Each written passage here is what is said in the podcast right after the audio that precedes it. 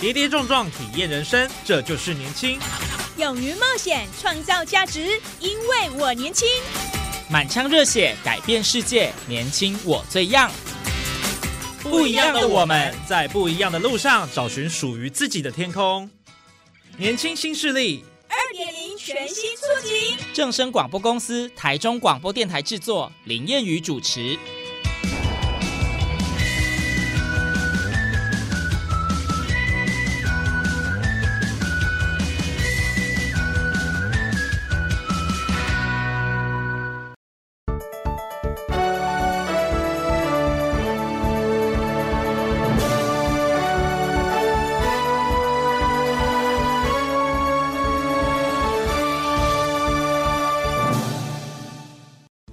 众朋友，大家午安，大家好，欢迎您在礼拜二的中午十二点准时收听，在正声台中二台 M 六七千赫播出的《年轻新势力》。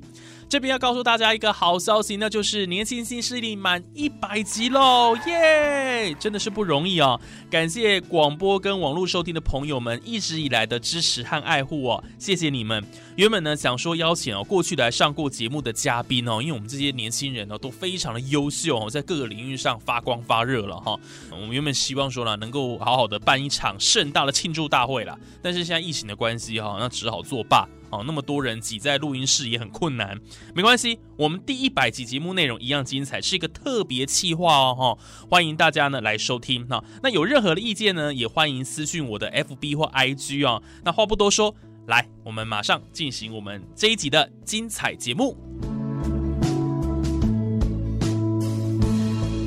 呃，这一次是我们的节目史无前例了哈，透过这个通讯软体，好进行海外连线来专访，而且呢，我们今天邀请的这位来宾呢，我怎么说呢？呃，算是一位学霸了哈，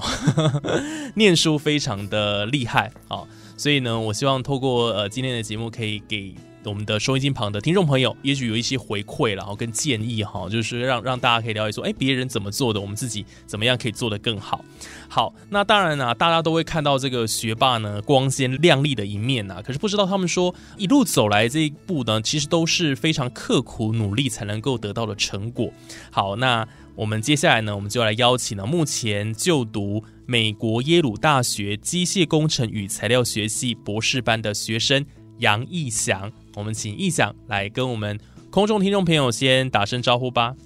哎，各位观众朋友，大家好，我是杨易想，那目前人在美国的康乃狄克州的耶鲁大学就读。易想，您这个“易”是翻译的“易”，言部对不对？然后“想”飞翔的“翔”哈。那易想他非常厉害，其实他原本是在台湾念台科大，然后申请的博士班哦，就是美国的耶鲁大学，对不对？对。没错，那你在台科大那时候念的是材料系，对，所以这个耶鲁大学基本也是念也是念材料系，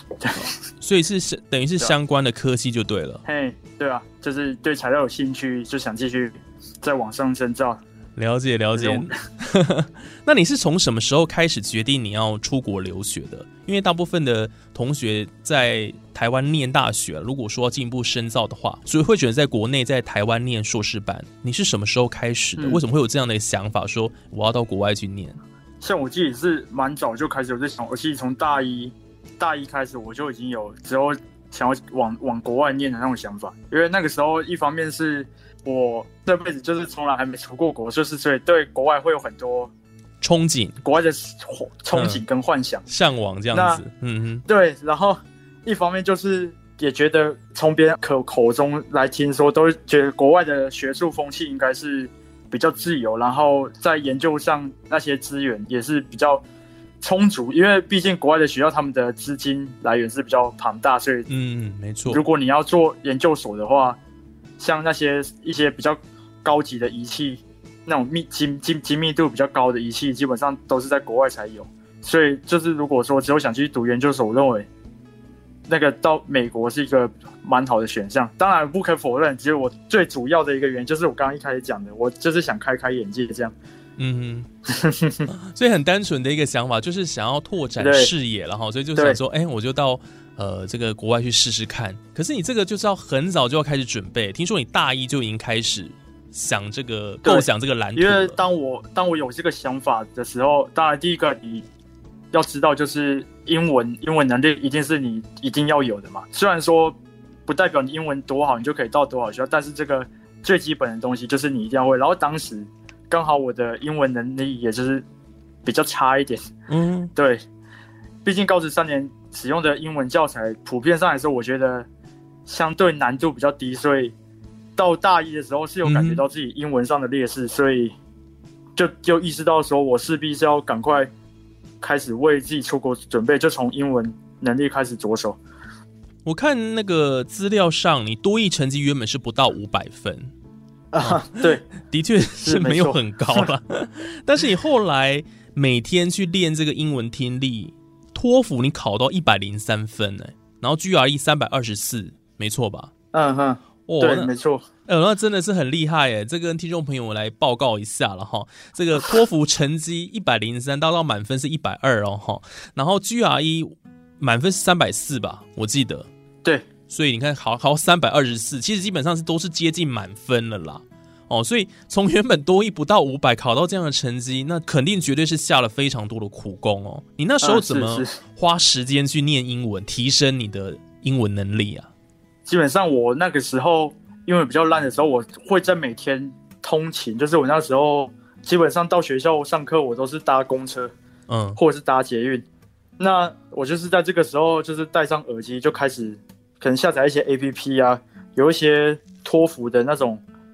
呃题库啊，嗯就听力的题库，我就会就是当 podcast 这种在这样听的感觉。对，哦就这样每天这样那个来回上课的时候，这个时间听听力。那当然自己也会是播每每一天，除了读学校的那些课业相关的书籍以外，就是也会播一些时间专门是拿来读英文的。嗯，就是在就这样日复一日这样累积下来，就是不中断的话，其实就是可以看到进步多大这种感觉。哦，所以其实你是、呃大一开始慢慢去恶补你的英文，然后慢慢慢慢，你到最后考试的时候是什么时候？大四吗？还是大三？我其实 GRE 我比较早考，我在大二上的时候就考了，就是我那时候是在，我基本上整个大一算是在充实一下自己，就是先把自己的英文能力提升到至少一般人的程度这样子。嗯哼然后到暑假的时候，我有去上那个 GRE 的班的一些班级课，哦然后顺便也认识一些一些同样要为为 GRE 准备的人，这样。所以那个时候就整个暑假就是完全是专注在读 GRE 这样。就那个时候我的我自己的策略是，我直直接报名考试，直接报名二年级上学期，哼，嗯就基本上是开学前一两周这样子，我就报名完考试之后，我就会有一个动力逼迫自己，因为毕竟钱都缴了，这样就是考试前，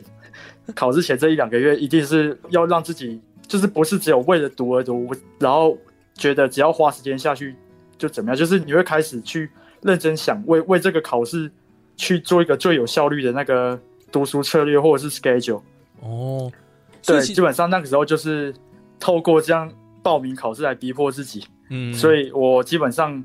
通过那个暑假，然后考完那次 GRE 之后，我英文能力就大幅的进步。哇，那这其实算是短时间内耶，你大一开始，大二上学期就已经考到这么高的成绩了，所以想必是非常密集的一个训练哦。对，这非常密集的，嗯每就是你你那整个暑假都没有碰别的东西，哦就是完全只有在完全只有读 GRE 的。哇哇，真的是惊人的毅力耶！对，可是一开始你对于英文你会有排斥吗？还是没有特别的感觉？其实我不排斥，就是我觉得嗯，它还是毕竟还是个也是蛮实用的东西啊。尤其到大学之后，你你会发现，或许在高中以前会觉得，诶，好像学英文没有那么重要，这样就毕竟什么课程教材都是中文书嘛，对，然后要不然就是很多东西你不需要自己去找资料啊，就是基本上学校教就都够你应付平常的事情。但但当你到大学之后，除了学校很多都是英文教材以外，另一方面就是你要自己找资料的话，你会发现就是用英文，其实找什么资料都会更方便。嗯，没错，上了大学之后，很多都要用原文书了哈，所以基本上你提升自己的英文能力，同时在你大学的课程方面也是会有一定的程度的帮助啦，应该这样讲对不对？对，然后同时就是大学环境其实就会开始有一些外籍生的，嗯，会开始有一些觉得英文有需要用到的那种意识感啊。所以那你会主动开口跟这些外国人，就是跟他们讲话这样子？嗯，像我自己，我我算是会，就我是还算蛮外向的，就是我会蛮喜欢，就是就去认识一些外国人，这样就觉得。哦对，因为我像我自己这个人，我就是比较喜欢尝试一些比较新鲜的事物，或者是一些比较挑战的事物这样子。嗯，或许这也跟我选择出国也是有相关啊。为什么决定出国？对，这样听起来哦，因为其实我我觉得，呃，一般人可能在大学期间，可能对于自己的目标不是未来的目标不是那么明确了，那可能自己也想说，啊，我就这样且战且走，反正我读书就这样读就好，我也没有想那么多。可是一想就是你自己本身，其实你你是有蛮有主见的一个人，然后你刚刚讲就是往外向，愿意去呃尝试更多的可能性跟挑战。哦，所以我觉得这个是为什么你之后能够成功出国留学圆梦，对不对？这个原因应该我我觉得基本上应该是因为是这样嘛。对，我觉得其实也跟过去的经验也是有相关的。像我其实这这一路走来，在大学前我其实走了蛮多，就是绕了蛮多路这样子。哦，像我以前在可能国中的时候，当初我国中也是成绩很不错，嗯，对。不过当初就是因为可能比较叛逆期，然后就觉得就不太想读书，所以后面到国三的时候就比较不不想要去走那个升学路线，就嗯想说去学一点技术技能类的东西这样子。所以我当初就选择来了台中高工啊。哦，那到了台中高工之后，我也去当了那种技能竞赛的选手，就不知道你知不知道那个技能竞争，你应该知道嘛？知道知道，也是他高工的学长。哦，是是是，对对对，我也是中工毕业的啦，我我沾一下臆想的光了哈，拍谁拍谁哈，对对，他比较优秀，那个时候我我就是到高职，就是也很认真的在练选手。嗯那就是我比一比之后，就是也可能在这过程有多少灰心丧志，然后再加上我那段时间，我其实也有去找外面可能跟科技相关，像我当初是读冷冻空调科，嗯对，然后冷冻空调科那时候就是在冷冻空调技术还不错，所以那时几个认识的人可能就介绍我，哎，可能寒暑假的时候就过去那边打打工工作看看。那我自己就是在那过程中让我确定我之后可能想要转换一个科系一个跑道。哦。你就想转换跑道，原因是因为你去尝试这个冷冻空调相关的业界的实作，发现可能自己的兴趣没有在这里，是吗？嗯，对，哦，就后来发现自己可能还是对于，呃，我自己就是比较憧憬之后的工作，可以像是就可以可以持续学习，就有点像是说，哎，如果之后当教授，哎，你永远都有那个新的事物等着你去发掘，嗯或者是当一个那什么业界的研发科学家，这样就是永远都有新的事物，这样子都是等着你自己去去想去研发，而不是说我可能比较不适合像做人家给我一个既定的工作，或者是对既定的流程，哦然后你就只是在 follow，就比较没有一个呃能够有自己想法的机会嗯比较少的工作。哦，所以其实你比较对对对，你比较不喜欢做那种一成不变的工作啦。哦，希望自己有一些创新创意在里头，对能够发挥的。对，所以其实原本你在高中的时候，就是念台中高工的时候啦，你是全国记忆竞赛选手嘛，所以那个时候其实因为你去参加这一些记忆竞赛，是不是你的多少你的成绩啦有被影响到？所以成绩其实一开始不是那么的好对对对我是在比完赛才开始恶补，就是准备统测。哦。听说五个月哦，五个月时间，呃，对，五个月左右。那时候比完赛，我基本上从大一就开始在比了。呃，没有，应该说大一开始练，然后大二开始一路比到大三。哇，那大三就是一路比到那个工科技竞竞赛，通常工科技竞竞赛就是大概在十一、十二月左右的时候。嗯，对，然后就是比完赛之后，虽然是有得到名次，但是成绩也不是跟我预预期还是有所差距，就也是有一点灰心丧志。那嗯，也就是意识到说自己可能还是比较适合走学术这一条路，就是继续读书升学这样子。哦，所以我那时候就是之后的五个月就开始埋头苦干在学校。那我知道我那时候就是也比较比较极端一点，我那五个月我就是学校的课我都跟那个自己的妈妈串通好。请那个病假，然后自己出去读书。竟然有这种事情，对啊，那所以那时候我我基本上三年级下学期的那个就是出出席记录一直都是病假病假病假病假。哦，然后那时候我当初在学校面试的时候，他就有问我这个，请了就蛮蛮有趣的一个经历啊。请了很多次的病假就对了。我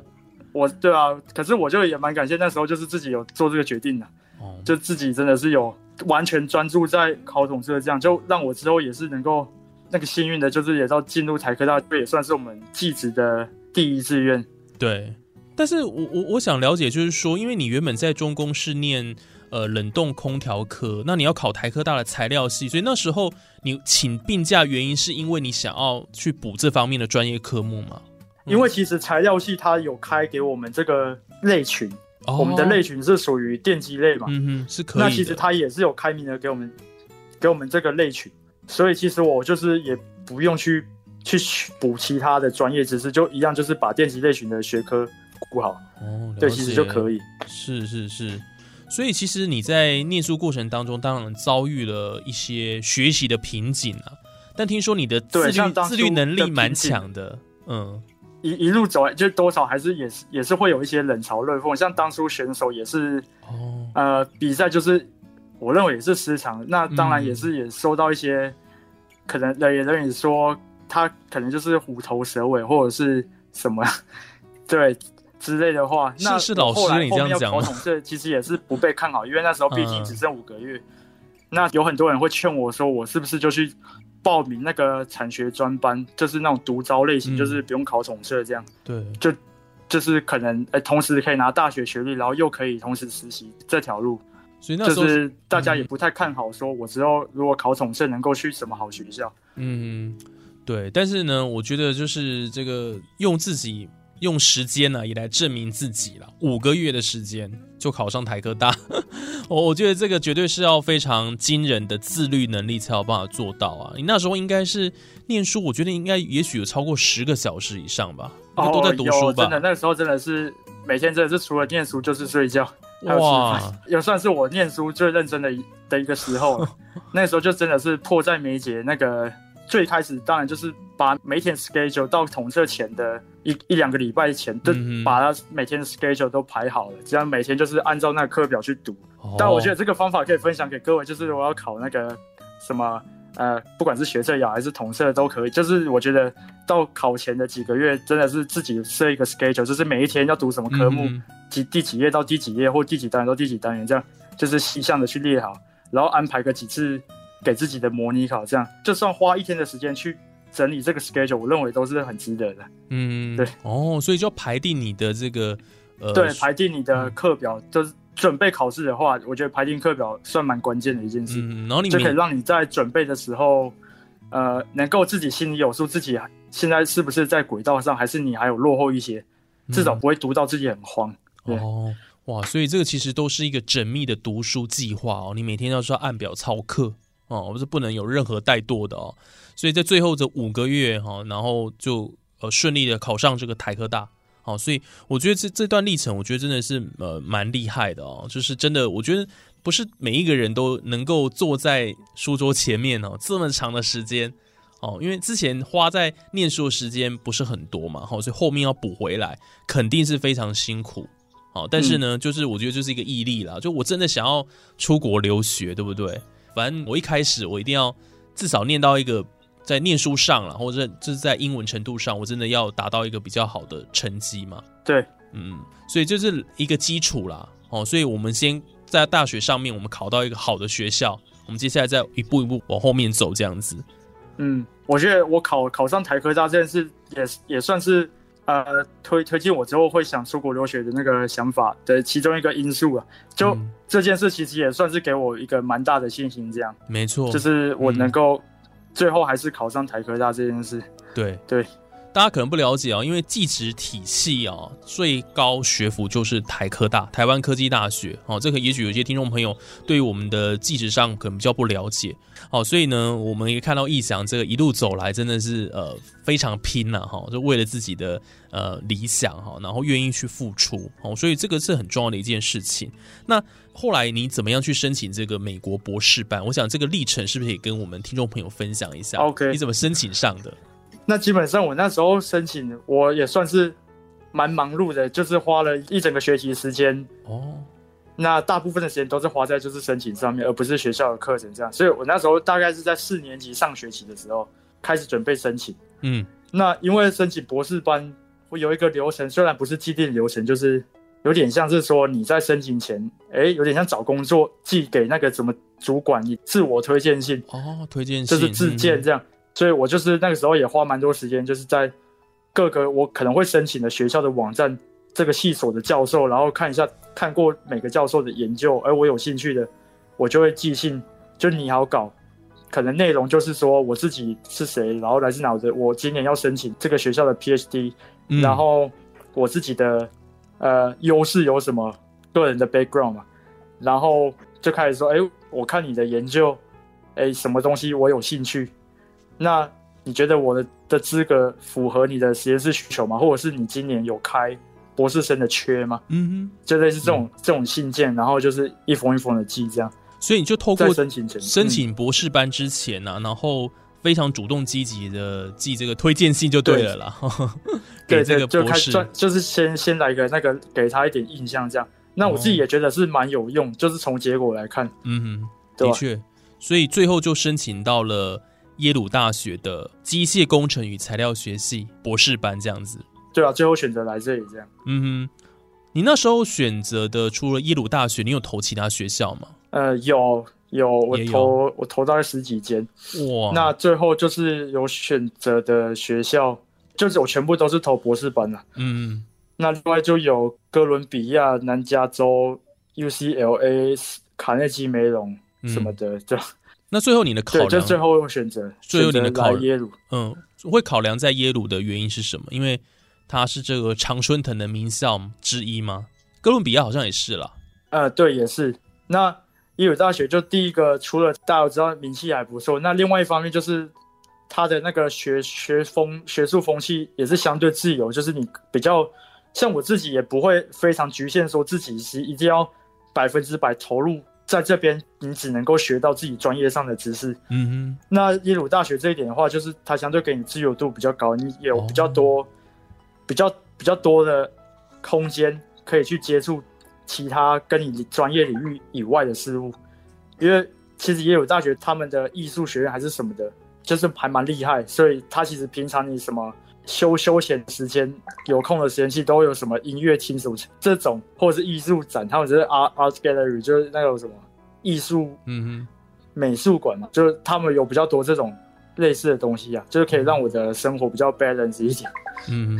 就不会都是在念书上面了哈，就是对，然后另另一方面，当然也是跟，就是我最后要跟哪一个教授也有关，哦，也这算是博士班你要做抉择，也是一个很重要的一部分，没错，就是要跟对这个教授了哈，对，真的有符合自己的这个研究兴趣跟呃领域。哦，这个要符合。然后听说你全额的奖学金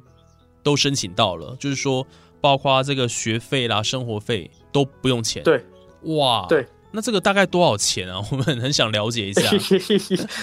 他就是学费就基本上全免的嘛。那另外呢，你的生活费，他一年是给你三万七千五，嗯，美金。对，你就基本上不太需要自己倒贴钱，就基本上你自己还可以存一些钱。哦，对吧？就可以减轻你就是负担，就你不用同时担心课业，还要担心你的经济，这样是蛮不错。哇，真的哎，你这个真的是非常的厉害，就是申请到这个就读博士班的全额奖学金哦，就是每年的学费还有生活费都不用钱，这个累积起来台币应该有百万左右吧？啊，生活费是啊，不过当然那个美国物价也是比台湾高啦，对吧？不过至少就是。这个数目已经可以让你不用为钱担心了，这样真的。毕竟就是大学都读完，就已经花父母这么多钱，就是你毕竟博士班又又要来个五六年，如果你要花父母钱，就自己也是会有压力。嗯哼，哦，所以你对刚刚提到说这个博士还要再念五六年的时间，嗯，哦，对，他是不是差含不多这个时间。美国的博士班？你申请到基本上你还是要补硕士的部分，你还是要念嘛，所以时间才会这么长，是吗？这种就是跟学校有关啊。嗯像我录取另外一间那个卡内基梅隆，它基本上设定就是四年左右毕业。嗯那当然，相对它的压力就是比较大，就是你可能比较没有多的时间可以去探索自己，真了解，就是可能压力会比较大，对吧？嗯，那其实大部分的学校也都是五六年左右，但是当然，如果你本来就有读过硕士的话，就有差。它的差别就是你在修课上，你可以去你你需要修的学分就会少，可以可以少三门课。嗯嗯对啊，唯一唯一就是有硕士来读博士，或者是你只有学士然后来读博士的唯一差别，就是在你修课上能不能抵免这样。所以其实你如果像你学士直接跳到博士的话，你就是等于是你修的学分要比较多啦，其实就这样而已。然对后，就就是比硕士多修三，就是有硕士的人多修三门课，应该还好，这其实差别不大。差别不大了哈。但是我觉得真的也呃，让我们感受到这个意想优异的这个表现了哈。从学士能够申请到博士班呢，呃，虽然说台科大的确它就是一一间本来就很好的学校了哈，但它能够申请到这个耶鲁大学的博士班，我觉得还是蛮厉害的。因为我看到，其实我在看一些资料的时候，包括网络上的新闻哦，其实底下的网友对你都是赞誉有加，就觉得哎、真的是蛮厉害的。哦，是吗？真的 真的我我没什么在发了。对啊，因为这个 OK，然后对啊，谢谢谢谢大家。对 对对，就网友大家其实对你的评价都还蛮好的，因为的确不容易啦。我觉得这一路走来，当然有蛮多辛苦的啦哈，但是甘之如饴，对不对？到最后，呃，能够上自己心目中理想的大学呢，然后去深造，所以我觉得这个嗯是、呃蛮令人感动的一件事情哦。那那最后，我想请易翔分享一下、哦，如果说有一些想要出国留学的学弟妹，你会给他们什么样的建议哦？特别呃，像您这样子要申请国外的大学的博士班，他们需要具备什么样的条件？会比较建议他们呢？那如果说是想要出来读研究所的话，我就是给即将进入大学的一些大学新鲜人嗯的一些建议是，你可能在一开始的时候，第一个就是你课业大一，不是说你不能去体验一下大学那种那个娱乐的生活，但就是课业基本上就是不要放掉，因为通常最后呃你要申请研究所，我觉得最重要的他还是会看你的在校成绩。就或许你有听一些人会说，哦，其实国外的学校他比较看重你的社团经验或者是课外活动。但我认为这种东西可能跟你的科系比较相关。如果你是商学院，当然就是或许这个论点是对。嗯但如果跟我一样是这种比较做研究型工工学院或者是理学院的话，你基本上就是学校的修课上要注意要注意好，就是也不要让自己的成绩太难看。嗯因为通常如果你大一成绩难看，后面要要把那个平均补回来，其实也是蛮困难的一件事。没错，对，那另外就是找专题的那个实验室的话，我的建议就是在你大一，就是你真的要开始决定实验室以前，就是尽早开始去了解自己系上诶各个老师他们做什么，然后可以跟老师约个时间诶聊天聊一下，看一下这个老师人怎么样，然后跟他们的这个实验室学长姐也聊一下这个实验室大概是在做什么，然后他们的风气是什么。就可以提早去了解，就让自己之后不会做一个后悔的选择。就是我知道很多人就是在可能大三做专题的时候会开始后悔自己当初怎么没有跟哪个老师，自己当初怎么会选这个。对，就是对，还是早一点准备。那最后就是你在真正进入实验室之后，你的目标，因为你的目标不是一毕业马上工作的话，你之目之后还要继续可能申请国外研究所。那我觉得你在实验室就是要积极争取一些，除了做专题以外，可以多参加一些额外的活动，像是参加研讨会或一些研究计划。像现在很多大学生很喜欢申请是什么大专生科技部研究计划，哦对，就这类似这种东西。哦那甚至呢，你的研究做得更不错，就可以争取发表期刊论文。嗯对，然后最后一个最重要的就是心态面上，就我认为你们绝对不要给自己一个观念是，我做我做任何事情就是尽力就好。嗯很多时候这种事情虽然说的没错，但有时候可能会害了你，让你会找不到自己的盲点在哪里。嗯我我反而会建议你们去想着这个目标我，我最后一定会达成，就是要很相信自己一定能够达成的。嗯那当你抱持着这个想法之后，就像我当初可能准备 GRE 或者是我要考台科大一样，你自己自然而然就是会，总会有一个办法，你就是想出一个像我要考台考台，就是把那个 schedule 排好，然后照着 schedule 走。那英文的话，就是就类似这种概念，你会想出一个办法，你要走什么样的路径，嗯可以走到你最后这个你要的终点，就抱着这个心态，你才你才有可能会，就是相信自己能够办到，你才有办法去设计设计出一个最后能够通往你要的终点的道路。嗯，哇，非常谢谢易翔的一个分享了哈。所以其实我们刚刚他给学弟妹的建议了，我想大家也都听到这个非常棒的回馈哦。然后的确就像他讲的，就是真的要设定一个目标，我就是要做到就就对了哈，不是只是尽力就好哦，我们还是自己要为了追寻这个目标，你要付出你的努力啊，千万不要有一些心心理的一个动摇了哈。我想这样就。不一定能够成功了哈，所以很重要，就是这个目标的确立非常的重要，然后勇往直前去做就对了。好，那希望说呢，透过今天的节目哈，大家也可以呃像这个意想一样，成绩上有亮眼的一个表现了哈。当然，这不是要呃告诉大家说，好像大家都要追一味的追求这个成绩，而是你要清楚自己所要做的事情是什么哦。就像意想他想要。哦，这个朝这个学术研究啊，然后也认为说国外的这个学风各方面的，可以让他哦在这方面有更多的一个哦的吸收了哈，跟这个知识的一个增长哦，所以他想要去开拓这个眼界哦，所以你自己确立这个目标非常重要了哈。好，我想今天的节目上真的就非常开心了，能够邀请到原本是就读台湾科技大学材料系哈，那目前已经毕业的哦学生杨义祥，那今年他已经。到了这个美国耶鲁大学机械工程与材料学系的博士班念书了，而且拿到全额奖学金呢，真的非常厉害哦。那我我想今天的节目就呃谢谢易翔喽，跟我们这个听众朋友的这个分享哦。那我想今天的节目就进行到这边，那也感谢听众朋友的收听。我们下礼拜还有更多精彩节目内容都在我们的年轻新势力，就谢谢易翔喽。好，谢谢各位。好，那下礼拜同一时间欢迎持续锁定我们节目，我是谚语。那我们下次再会了，拜拜，拜拜，拜拜。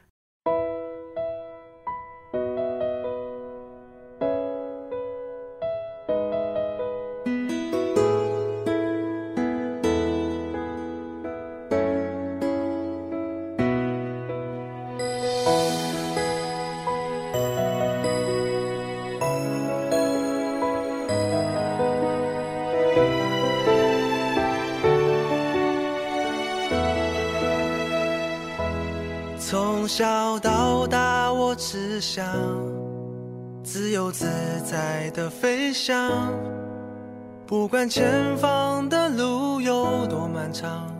我也不会害怕。我有一个梦想，就是要当个孩子王，带领你们一起去闯，找寻自己的方向。